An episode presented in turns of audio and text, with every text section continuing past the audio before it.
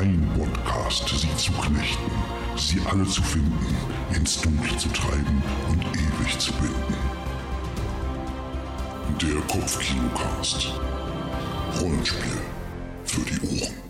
Hallo Leute und herzlich willkommen bei einer neuen Folge des Kopfkinocast Rollenspiel für die Ohren. Mein Name ist David Grashoff und heute habe ich wieder eine kleine Besprechung dabei, nämlich von einem kleinen, nischigen Rollenspiel, über das ich gestolpert bin und das mein Interesse geweckt hat. Ein Rollenspiel, dessen Name man besser aussprechen sollte, wenn man keinen Alkohol im Blut hat, also ich zumindest. Und das habe ich heute auch nicht, also extra für diesen Podcast habe ich darauf verzichtet, heute Morgen zum Frühstück eine normale Menge an Alkohol zu mir zu nehmen. Nein, das ist ein Witz, ich trinke gar keinen Alkohol, also zumindest zumindest jetzt nicht morgens früh. Egal, darum soll es auch gar nicht gehen. Aber der Titel des Rollenspiels ist Liminal. Und das Liminal Roleplaying Game, oder wie die Deutschen sagen, das Liminal Rollenspiel, ist ein kleines, nischiges Produkt, was man unter anderem auf der Verlagsseite von Modifius findet, aber auch natürlich bei Drive-Thru und den anderen PDF-Anbietern. Es ist ein Rollenspiel von Paul Mitchener.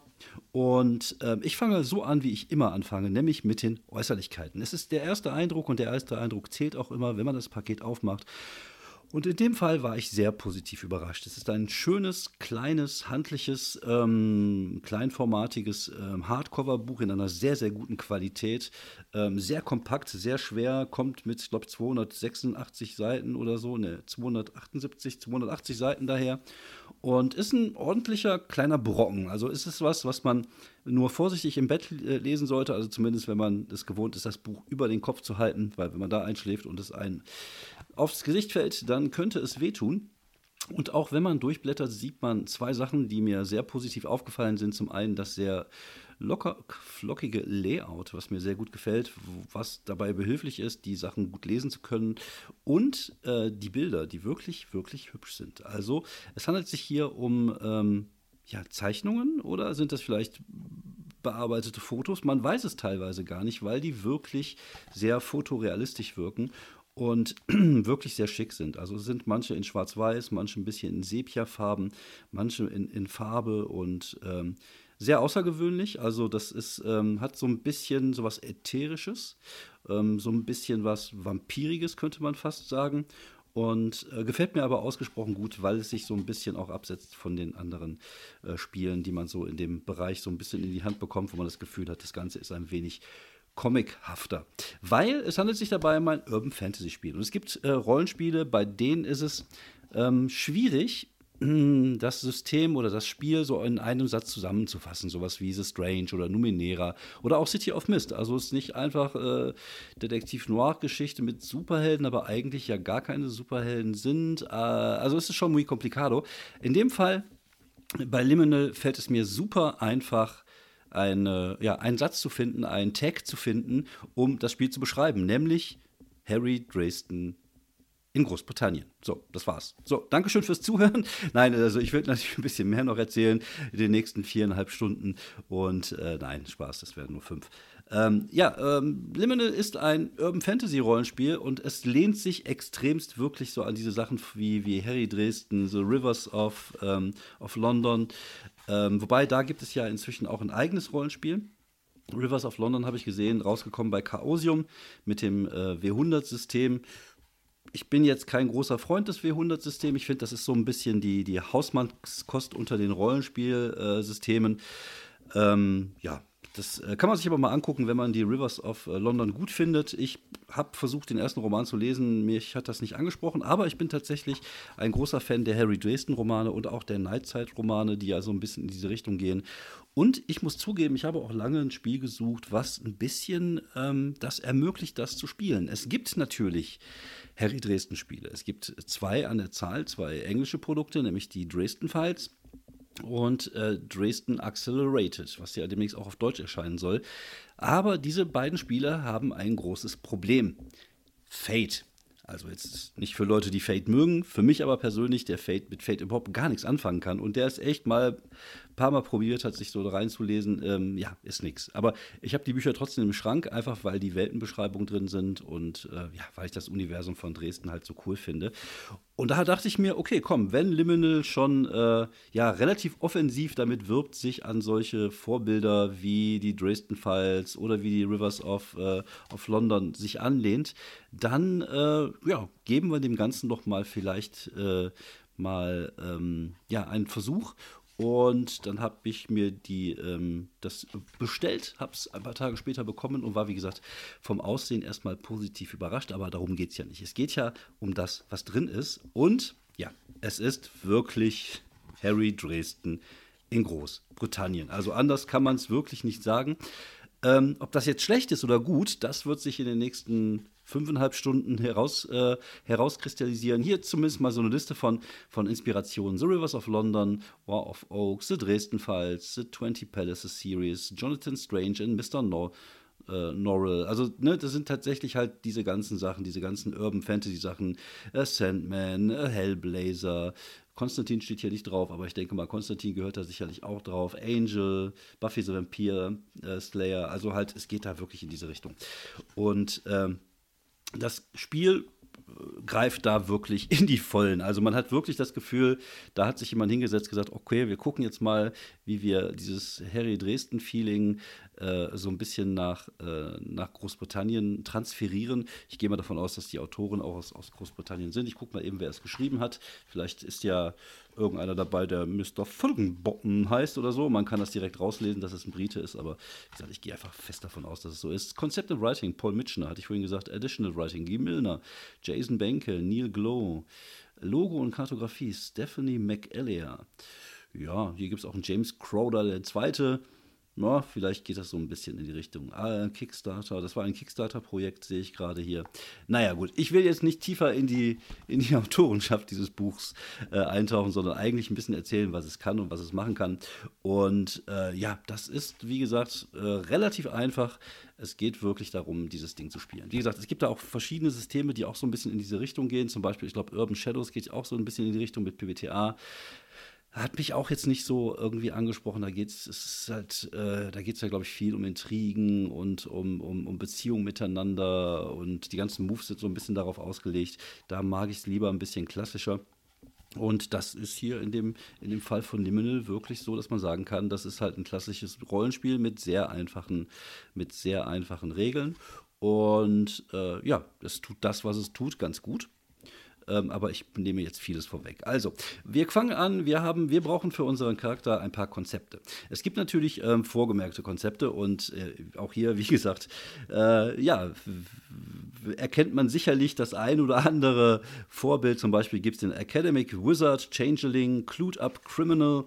Äh, der Dampier, so ein halt Halbvampir, Eldritch Scholar, das Face, Gutter Mage, äh, Investigator, Knight, Man in Black, Warden und Werwolf. Also man kann sogar Lykanthrope spielen. Und äh, man, diese Konzepte sind halt einfach nur Vorschläge. Also ein Konzept ist natürlich nichts Festes. Ein Konzept besteht aus Suggestions, also Vorschläge für Skills, für Trades, für Limitations, für Foki. Es ist so, ein Charakter besteht aus mehreren Dingen. Zum Beispiel erstmal Konzept and Drive. Also Konzept ist natürlich, wenn wir jetzt Harry Dresden nehmen, der investigative Zauberer zum Beispiel. Drive wäre das Ziel, was möchte er äh, rausfinden, möchte er Verbrechen äh, bekämpfen, möchte er das Böse in der Stadt bekämpfen oder was auch immer, vielleicht irgendwas beschützen, wenn es ein Warden ist, also oder ein Knight ist. Also da gibt es natürlich verschiedene Zielsetzungen, je nachdem, was man da ist. Da gibt es den Fokus.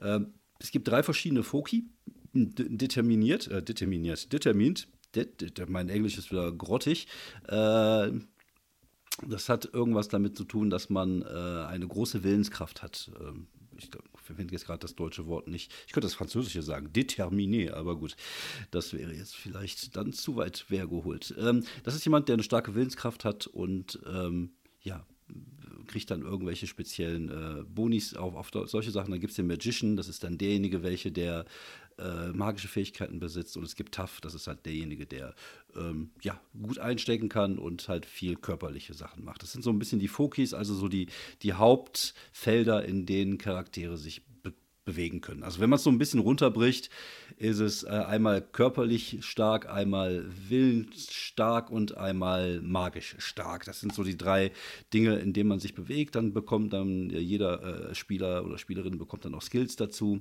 Das sind halt ihre, ihre, ihre besondere Fertigkeiten. Zum Beispiel bei dem Academic Wizard wäre das sowas wie äh, Conviction, Education, High Society, Medizin, Rhetorik, Science.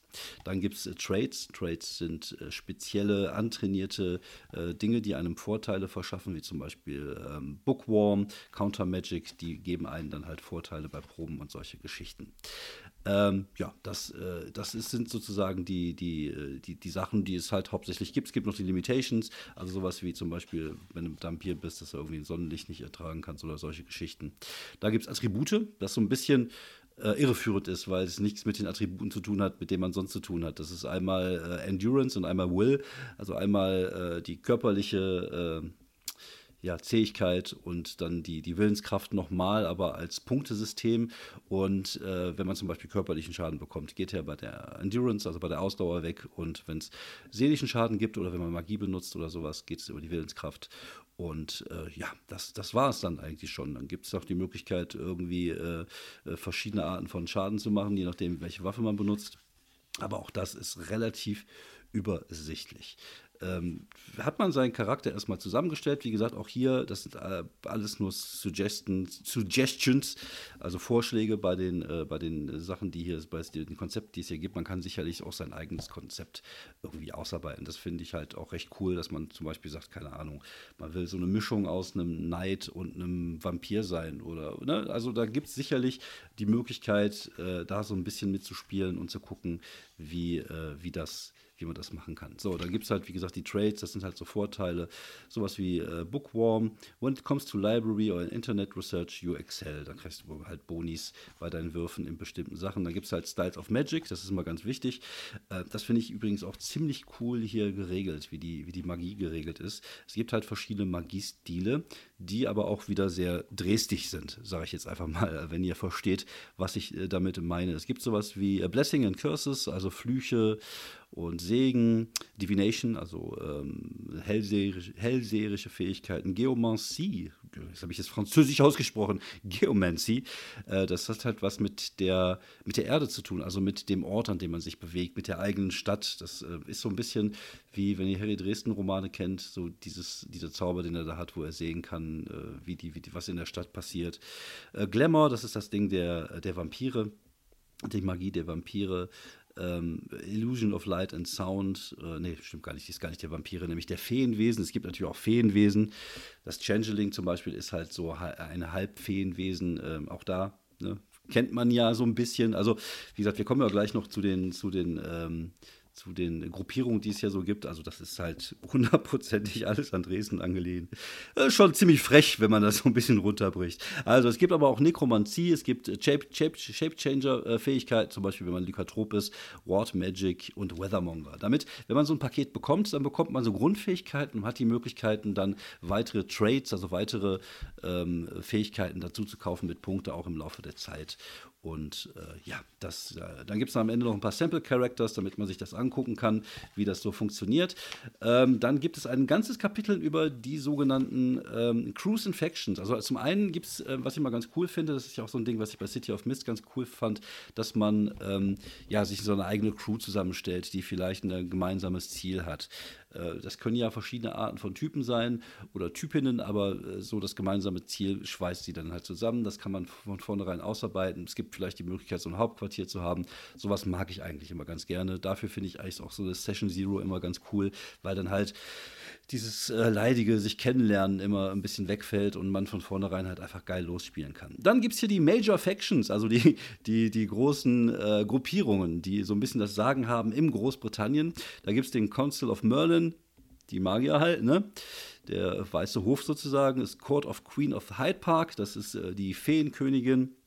The Code of the Winter King, das ist äh, der andere Fee, das ist der, das, das Hyde Park ist äh, Sommer und äh, Winter King ist natürlich der, die, die Winterkönigin der Feen.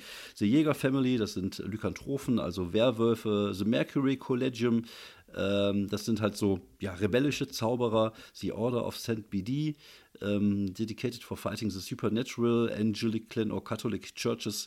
Also das hat irgendwas mit der Kirche zu tun, also ein Orden der Kirche.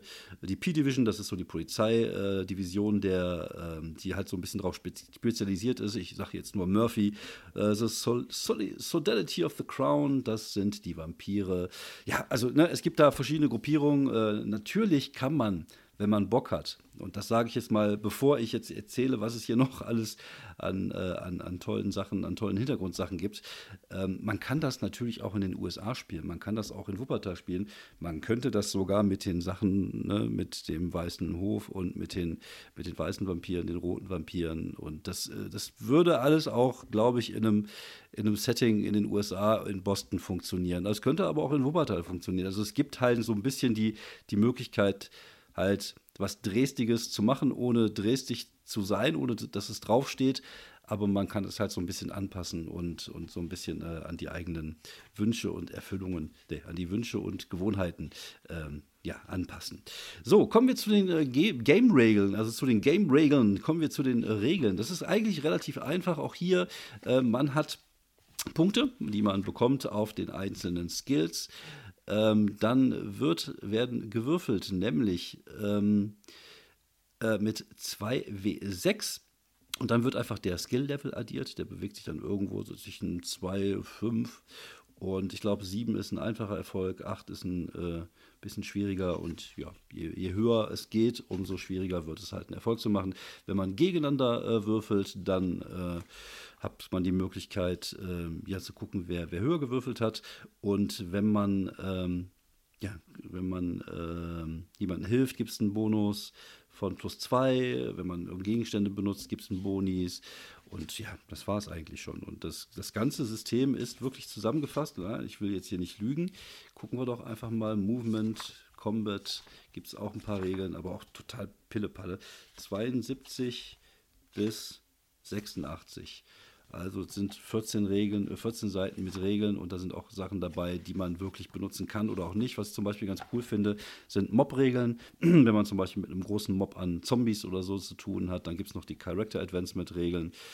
Ja, wie gesagt, also das ist halt ähm, für den einen oder anderen vielleicht einfach zu wenig, was Regeln angeht. Ich finde das halt einfach cool, dass man halt einfach sagt, äh, ja, das sind äh, immer 2W6 und dann gucken wir, was passiert.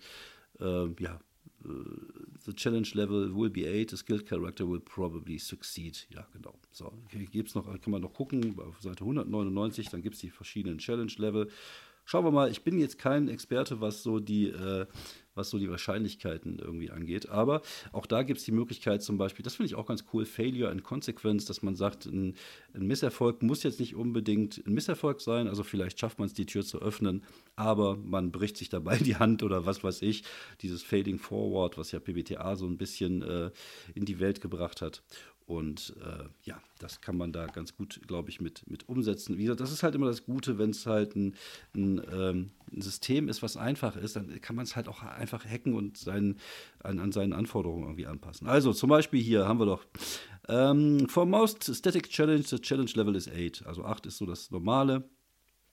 Und Climbing Down the Wall of, of a House, Challenge Level 8. Climbing Down the Wall of a House at Night with no light, ist dann 10.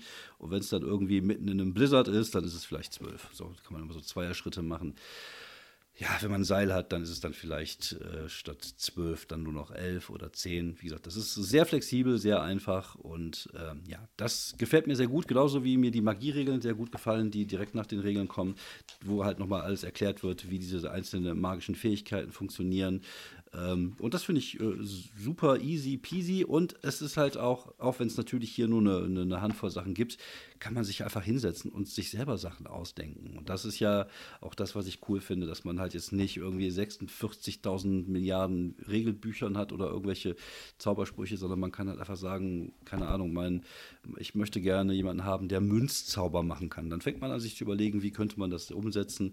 Und das ist halt aufgrund des, des der Einfachheit des Systems halt einfach super einfach zu machen. Dann gibt es noch ganz, ganz, ganz viele Seiten über diese einzelnen ähm, Fraktionen, die es in dem Spiel gibt. Die äh, kann man benutzen, muss man aber nicht, wie ich schon vorhin gesagt habe. Ähm, angelehnt an Harry Dresden, ähm, kann man auch seine eigenen Sachen erfinden. Oder man kann sich halt einfach hier auch schön bedienen mit Sachen, die man, die man äh, vielleicht für die eigene Kampagne bauen, äh, gebrauchen kann. Und dann gibt es halt noch äh, ein ganz, ganz cooles äh, Kapitel über, über Städte in, äh, in in, in, England oder in Großbritannien, aber jetzt nicht nur diese 0815 Städte wie London, sondern auch Durham, Glasgow, Liverpool. Und da gibt es halt immer so ein paar kleine äh, ja, coole Geschichten, so ein paar Kleinigkeiten, mit denen man irgendwie direkt dann auch das Gefühl hat, so, ach cool, daraus könnte ich was machen. Ist natürlich gut, wenn man sich so ein bisschen in der Region auch auskennt. Oder ja, man lehnt sich da an das, was man aus dem Fernsehen kennt, sei es jetzt äh, Inspektor Barnaby oder Agatha, Agatha, Agatha, Agatha, Agatha Christie ähm, ja, da kann man sich, glaube ich, äh, ja, schöne Geschichten auf dem Land wie auch in der Stadt irgendwie ausdenken, wenn man so einen Bock hat, in die Richtung zu gehen und das in Großbritannien spielen zu lassen. Dann gibt es noch ein paar, ähm, ein paar äh, Game Master Hinweise an die Hand, sowas wie, wie baue ich mir einen Case zusammen, also einen Fall. Es geht ja auch oft da so ein bisschen äh, wie bei City of Mist, irgendwelche Mysterien aufzudecken, was für ein Monster steckt dahinter. Dafür gibt es natürlich auch hinten noch so ein paar äh, Monster an die Hand, die, mit dem man halt irgendwas tun kann. Es gibt die Möglichkeit, vielleicht sogar Geister zu spielen oder so. Ne? Also, wie gesagt, das ist halt einfach alles so easy peasy gehalten, dass man, äh, dass man da einfach ja, super mit, mit arbeiten kann. Da gibt es ein paar Ordinary Mortals, ein paar Vampire am Ende, ein paar Werwölfe, eine schöne Karte von, von Großbritannien und ein paar Sample Cases, also ein paar. Ähm, ja, so ein paar Ideen für, für, für Abenteuer und für Fälle. Und dann war es das auch schon. Ich glaube, es gibt inzwischen auch ein Zusatzbuch dazu, das werde ich mir auch die Tage noch holen. Das ist Pax Londonium. Da geht es halt um London. Und äh, auch da gibt es ein paar ja, coole Geschichten, ein paar Ideen, die man irgendwie umsetzen kann für seine eigene Liminal-Kampagne. Runtergebrochen muss ich sagen, gefällt mir das wirklich sehr, sehr, sehr gut. Das ist ein Spiel, was äh, für mich einfach genug ist wie gesagt, ich bin halt einfach auch jemand, der äh, einfache Regeln mag, wo ich jetzt keinen Bock habe, mich irgendwie in irgendwelchen seitenlangen Dingen einzuarbeiten. Und das ist leider Fate. Also Fate ist zum Beispiel, obwohl es ja eigentlich einfach sein soll, trotzdem noch irgendwie so kompliziert, dass ich es nicht irgendwie schnell raffe. Und hier kriegt man alles an die Hand, um sein eigenes Dresden-Ding irgendwie so äh, auf die Beine zu stellen. Wie gesagt, natürlich gibt es die Dresden-Spiele, aber halt Fate. Es gibt natürlich auch jetzt äh, Rivers of London. W100, wer es mag, kann natürlich auch zugreifen und wer, die, wer, wer vielleicht auch den Hintergrund mag. Und ne, wie gesagt, ich habe ja auch die Dresden-Bücher hier, obwohl ich das Dresden von Feld nicht spielen würde, äh, kann man natürlich zuschlagen. Vielleicht hole ich mir das dann auch noch, wenn es als physischer Form irgendwann herauskommt, einfach weil ich gerne Urban Fantasy-Bücher hier habe. Ähm, es gibt natürlich äh, hier und da Urban Fantasy-Spiele, die so in die, in die Richtung gehen. Wie gesagt, mir fällt da jetzt Urban Shadows ein. Ich glaube, ähm, es gibt da, glaube ich, auch ein, zwei OSR-Sachen, so Darker Streets oder Darker Secrets zum Beispiel. Ähm, aber bisher von den Sachen, die ich bis jetzt lesen durfte, gefällt mir tatsächlich ähm, Liminal am besten. Also ich finde, ähm, es ist natürlich ein anderes Paar Schuhe als zum Beispiel Monster of the Week. Also man muss das so ein bisschen differenzieren. Äh, es gibt da, glaube ich, so eine fließende, so ein fließender Übergang zwischen äh, Urban Fantasy und Horror. Ich glaube, wir machen auch irgendwann mal eine Folge über Urban Fantasy, einfach weil das ein, cooles, ein cooles äh, äh ein cooles Genre ist mit vielen, vielen verschiedenen Facetten. Wo fängt Urban Fantasy an? Woher hört Supernatural oder Horror auf? Ne? Ist Supernatural Sandman? Ne? Was ist Urban Fantasy, was nicht? Äh, was ist dann schon reiner Horror. Und natürlich gibt es sowas wie Monster of the Week, aber das hat halt einfach ein komplett anderes Feeling als Liminal, wo es halt eher so ein bisschen investigativer zugeht, ein bisschen äh, ja mit den Fraktionen und ähm, trotzdem aber das Ganze mit einem sehr einfachen System. Und das ist halt das, was mir gefällt. Außerdem macht es sehr viel Spaß, es einfach zu lesen. Es ist ein schönes Buch. Es ähm, enthält viele coole, äh, schöne Sachen über, über Großbritannien. Und ähm, die Ideen, wenn sie auch nicht die originellsten Ideen der Welt sind, ähm, ja, können, können oder wissen halt durchaus zu gefallen und können mich dazu inspirieren, da in der Welt ähm, oder vielleicht in meiner eigenen Welt vielleicht irgendwas Urban Fantasy-mäßiges mal umzusetzen. Vielleicht sowas wie Harry Dresden in Wuppertal oder in Köln. Also Köln ist natürlich auch eine große, eine, eine, eine, coole Stadt mit einer alten Geschichte. Da kann man sicherlich auch ein bisschen was bei rausholen. Und äh, es gibt ja da draußen viele Spiele mit, mit fantastischen Elementen die entweder in Skandinavien spielen oder, oder äh, in den USA oder in, in Großbritannien. Warum nicht mal Recklinghausen. Ne? Wäre doch mal eine Idee. Okay, gut. Also, wenn ihr Bock habt, schaut euch Liminal mal an. Ich glaube, es gibt sogar dazu ein Starter-Kit. Ich bin mir jetzt nicht hundertprozentig sicher, aber ich bin mir relativ sicher, dass es das inzwischen auch für, ähm, ja, für, eine, für eine günstige Mark als, ähm, als äh, PDF gibt. Ich guck mal eben, dam, dam, dam, dam, dam. Ich glaube, ähm, ich habe das irgendwie so für 35 Mark, 35 Mark, 35 Euro geschossen. Ich glaube, man kann es so irgendwie zwischen 40 und 50 äh, Euro bekommt man das. Es gibt einen Liminal Quickstart, sehe ich gerade hier bei äh, Pegasus. Da kann man irgendwie sicherlich schon mal so einen Einblick bekommen in das Spiel. Und äh, bei Drive-Thru gibt es das für 24 Euro gibt es das auch noch mal komplett als PDF. Aber wie gesagt, schaut euch doch gerne mal ähm, die, ähm, die, die Quickstarter an. Vielleicht ist das ja was für euch. Ich muss sagen, mir gefällt es sehr gut. Und wenn ich irgendwann mal auf die Idee komme, Harry Dresden zu spielen, dann wahrscheinlich mit den Liminal Regeln. Regeln. Regeln. Jo, jetzt macht's gut, Leute. Habt eine schöne Nacht und bleibt gesund. Ich war's, David Brassoff, euer Freund und Helfer für Nischen-Rollenspiele. Macht's gut. Ciao.